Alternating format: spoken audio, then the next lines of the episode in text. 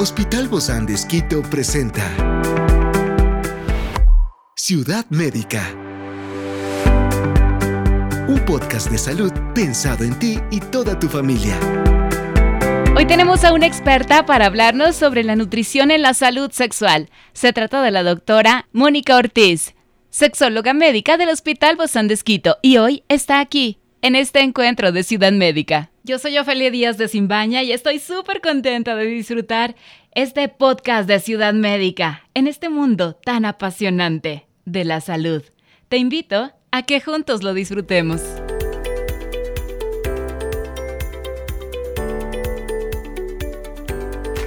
Hoy examinaremos cómo ciertos alimentos y nutrientes pueden mejorar la salud sexual, cómo mantener un equilibrio nutricional puede tener un impacto positivo en la intimidad y con un enfoque consciente en la alimentación. La relación entre nutrición y salud sexual es un aspecto a menudo subestimado, pero fundamentalmente eh, de nuestro bienestar general y la forma en que nos alimentamos puede tener también un impacto significativo en nuestra función sexual. Por eso, hoy hablamos justamente de la relación entre la nutrición y la salud sexual. Y tenemos aquí a nuestra gran amiga, nuestra experta invitada. Se trata de la doctora Mónica Ortiz, sexóloga médica del Hospital Bozán de Esquito. Gracias, mi querida Moni, por acompañarme. Bienvenida. Muchas gracias, Ofe. Siempre es un placer poder estar aquí con un tema tan apasionante, quizás desde un nuevo enfoque, porque a veces hablamos bastante, ¿no? Desde la parte psicoemocional, pero quizás descuidamos muchas veces del cuerpo, Ofe, el cuidado tan importante, ¿no? Y que tiene mucha repercusión en múltiples aspectos. Y una de esas es la sexualidad. Sí. Y a veces dirán, pero ¿tiene una relación la forma en la que nos alimentamos? Con nuestra vida sexual, con la función sexual y por supuesto que la respuesta es positiva. Entonces, hablando un poco de nutrición, este término nutriente, ¿a qué hace referencia? Básicamente son los elementos que nosotros necesitamos ingerir, necesitamos tomar para que se garanticen las funciones de nuestro organismo. Gracias a la forma como nos alimentamos, nosotros podemos tener un estado de salud o un estado de enfermedad. Entonces, brevemente, yo sé que el tema central no es la nutrición, pero sí quisiera hablar de que a veces podemos estar en un estado de malnutrición que puede ser en exceso o en déficit. Dentro de la nutrición en déficit, pues está la desnutrición, que puede ser agudo, crónica, por ejemplo, a consecuencia de una enfermedad, puede ser un estado agudo, una, una desnutrición crónica que provenga de igual de una enfermedad crónica o de una mala alimentación. Qué importante esto que tú estás mencionando porque a veces estos hábitos alimenticios sí influyen en todo nuestro cuerpo y obviamente en este aspecto de la salud sexual tanto de hombres como mujeres, en nuestra respuesta sexual, pero no nos damos cuenta, siempre le echamos la culpa a otras cosas y decimos el cansancio, el estrés, los nervios, el desánimo, pero ¿y cuánto estás comiendo, hijo, hija mía? Sí, porque, eh, por ejemplo, yendo al otro lado, que es la malnutrición en exceso, a veces estamos consumiendo demasiadas grasas saturadas, por ejemplo, la cantidad de carbohidratos. Los carbohidratos son necesarios para nuestro organismo, pero la cantidad es desproporcionada. Y eso lo que hace es que las reacciones químicas que se producen y el gasto energético es muy alto para poder de alguna forma digerir y absorber todos esos nutrientes. Entonces nuestro organismo va a estar mucho más cansado. Entonces, como bien tú lo dijiste, a veces pensamos que es solo el estrés, cuando a veces ese cansancio, por ejemplo, proviene, ese dolor de cabeza, no proviene solo de un malestar emocional o de un cansancio físico, sino que proviene de una mala alimentación. Y a veces inclusive puede haber repercusión también en la parte estética, Ofe. No es el tema central, pero sí, a veces empiezo a subir muchísimo de peso, entonces no quiero mostrar desnuda frente a mi pareja o de alguna forma hay que entender también que este desbalance puede llevar, por ejemplo, a que hay un daño vascular, para que nosotros tengamos una función sexual, para que el hombre pueda tener una erección, la mujer pueda tener la lubricación, se necesita que los vasos sanguíneos estén saludables, que estén libres, que puedan dilatarse. Entonces, cuando uno tiene un consumo excesivo de grasas o de azúcares simples, lo que hace es que da un mayor riesgo de acumulación justamente de estas, de estas sustancias, lo que se llama placas de ateroma, que van mm. ligados a otras enfermedades que también nos llevan un riesgo cardiovascular, como por ejemplo la hipertensión, que también puede ser porque estemos consumiendo mucha sal. Estas placas son placas llenas de grasa, ¿verdad? Exacto. en resumidas cuentas eso eh, es. En resumidas cuentas es de eso, sí, porque la glucosa en exceso ah, produce un daño vascular en una capita bien finita que se llama el endotelio y el endotelio produce un gas que se llama óxido nítrico, que es un potente vasodilatador y que se libera durante la respuesta sexual. Cuando estamos excitados, eso se libera y eso permite que el vaso sanguíneo se abra y que haya erección o lubricación. Entonces, ¿qué pasa si del lado contrario? Consumo demasiadas grasas saturadas, consumo demasiado consumo de sal, de carbohidratos, lo que va a hacer es que va a haber una acumulación de estas sustancias, va a haber un daño vascular y a veces yo pongo el ejemplo a mis pacientes que es como una tubería los vasos sanguíneos, ¿ya? Entonces, ¿qué pasaría si un vaso sanguíneo está dañado, si tiene fugas o si está con mucho óxido o acumulación de, de, sustancias tóxicas? Lo que va a hacer es que el flujo sanguíneo se va a hacer más pequeñito, ¿sí? Mm. Que se va a obstruir. Entonces, luego no va a haber una buena calidad de la lubricación, puede haber oh. fallas en la erección, inclusive llevar a la disfunción eréctil de, de carácter orgánico. Wow, o sea, todo esto influye y, y mucho tiene que ver nuestra alimentación, aquí la nutrición que tenemos. Por supuesto en la salud sexual. Por supuesto que sí, porque si yo no estoy consumiendo, en cambio, del otro lado, nutrientes o sustancias que tengan, por ejemplo, hay unos, no toda grasa es mala. Hay una grasa que es muy saludable, que son los, sobre todo ácidos grasos poliinsaturados, ya sus grasas insaturadas. ¿Esos cuáles son? Eso en dónde encontramos, es una buena respuesta, ¿no es cierto? Encontramos en los frutos secos una grasa súper barata, porque a lo mejor si les digo salmón, me digan doctora, ah, pero un pedacito chiquito vale cuatro dólares. si queremos toda la familia, gastamos muchísimo, pero tenemos buenas fuentes. del aguacate, ahorita subió un poquito más de precio, pero en general es, muy barato y es una grasa saludable.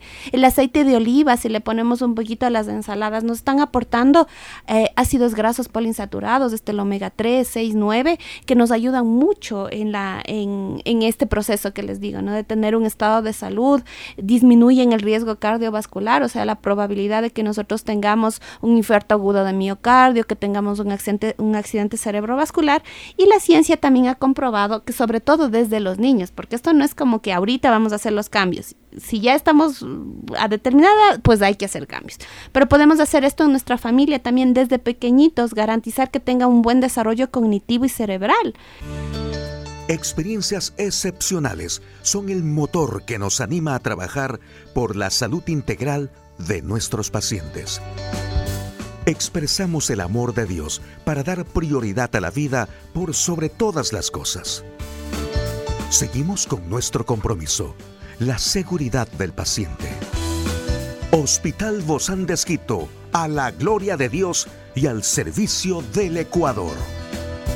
Y por supuesto también qué relación va a tener con la salud sexual, por supuesto que muchísimo. Obviamente, porque imagínate que ah, siempre va a haber esta relación entre obesidad, disfunción sexual y cómo ¿Y cómo se puede manejar esto? Si nosotros tomamos conciencia, porque a veces, Ofe, esto no es solamente el cómo me alimento, sino que hay otras cosas que están de base. Sabemos que hay una sociedad, una comunidad, donde si salimos nosotros a comprar ahorita, va a estar lleno de, comida grasa. Entonces hay ciertos cambios conductuales que necesitamos cambiar como persona y como familia.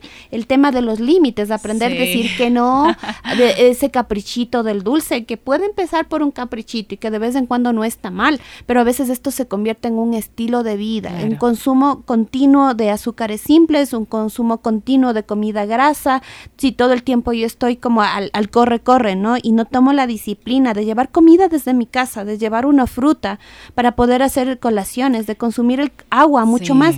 Entonces yo quedo a expensas de la comida grasa y de lo que en mi comunidad inmediata se ofrezca.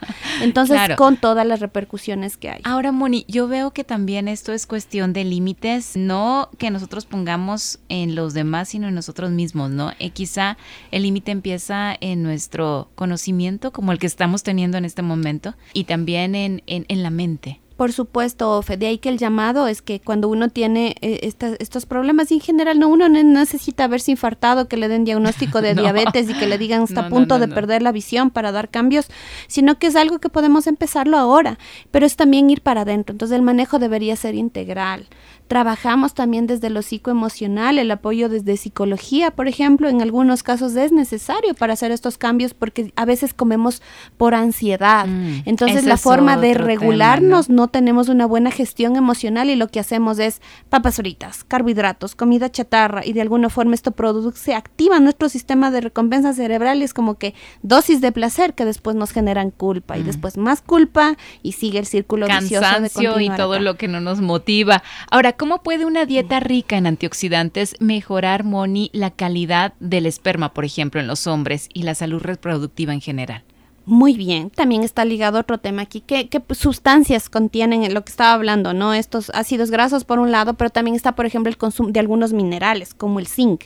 El zinc se, se, ha investigado ¿no? Y, mejora la función reproductiva, sobre todo eh, en el varón, la cantidad del esperma, la calidad del esperma ayuda, por supuesto. ¿Qué alimentos tienen y Que, eh, ahí vamos, sí, es justamente los pescados y mariscos, los frutos secos y algunos eh, de origen vegetal. Ah, por, eso les llaman afrodisíacos que no tienen nada de afrodisíaco, muy sino bien, exacto. totalmente ciencia. Porque no, no, no es que tanto eh, viene la sugestión, es más un tema sugestivo que a veces decimos del ceviche es afrodisíaco.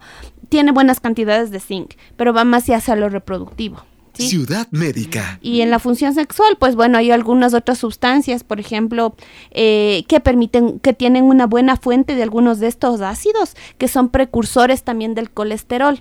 Y el colesterol nos ayuda en la síntesis de las hormonas de esteroideas como la testosterona. Y la testosterona nos ayuda en el deseo sexual. Oh, o sea, todo tiene una cosa con la otra. Por eso el chocolate.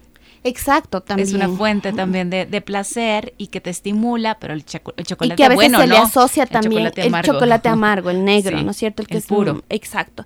Nos ayuda mucho porque el resto es añadido un poco más de azúcar y de grasa. Entonces, si nosotros encontramos buenas fuentes de nutrientes, hay información disponible ahora mucho más eh, para tener un estado de vida equilibrado. Yo quiero quitar la idea como que de la dieta es, ay, Dios mío, para ponerme el vestido, lechuga y tomate, y a veces hay dietas más bien que son perjudiciales, que quitan, por ejemplo, los carbohidratos.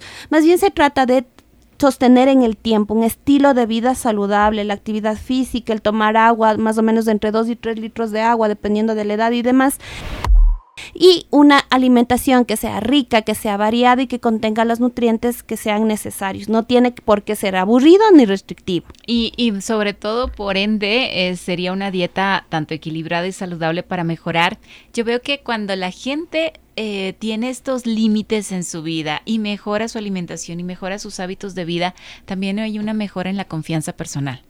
Por supuesto, en y, nuestra y obviamente una satisfacción sexual, ¿no? Exacto, en nuestra autoestima. Entonces yo decía, porque a lo mejor estoy realizando actividad física, estoy comiendo más saludable, es como que las cosas van a la par, o estoy consumiendo más agua. Una cosa te lleva a la otra. Me veo mejor, me siento mejor. Recordemos que la actividad física libera endorfinas, pero la actividad sexual también. La actividad sexual también Todo es Todo va de la mano ahí. Entonces disminuyen los niveles de cortisol, aumentan las endorfinas, va a haber una mejor vasodilatación también en el acto sexual y esto permite que haya un mejor nivel de erección. Sabes que no todo es genital, pero por supuesto que la parte genital también es importante. Pero es que hoy, hoy hablamos de nutrición en la salud sexual, entonces teníamos que topar ese tema. por supuesto que sí, Of. Entonces, si entendemos, es el llamado al cuidado de nuestra salud integral, ¿no? Al mirarlo como el todo. Por otro lado, Moni, y algo que no podemos dejar pasar es que el consumo también excesivo de alcohol y la nutrición deficiente eh, deterioran el rendimiento sexual también. Ciudad médica. Por supuesto, del alcohol y de algunas drogas que quizás vamos a profundizarlo un poquito más, pero por ejemplo el hábito tabáquico es algo que daña muchísimo los vasos sanguíneos y por supuesto el consumo de alcohol. Y hay que recordar que el alcohol también aporta calorías, pero no es un nutriente. ¿En qué sentido? Por cada gramo de alcohol que yo consumo, estoy consumiendo 7 kilocalorías. O sea, lo que también nos lleva a que nosotros tengamos un desbalance en cuanto a las calorías, a la ingesta calórica que tenemos. Creo que es un tema para seguir hablando, ¿no? Más de esto. Muchísimas gracias, mi querida doctora Mónica Ortiz, sexóloga médica del Hospital Bozán de Esquito.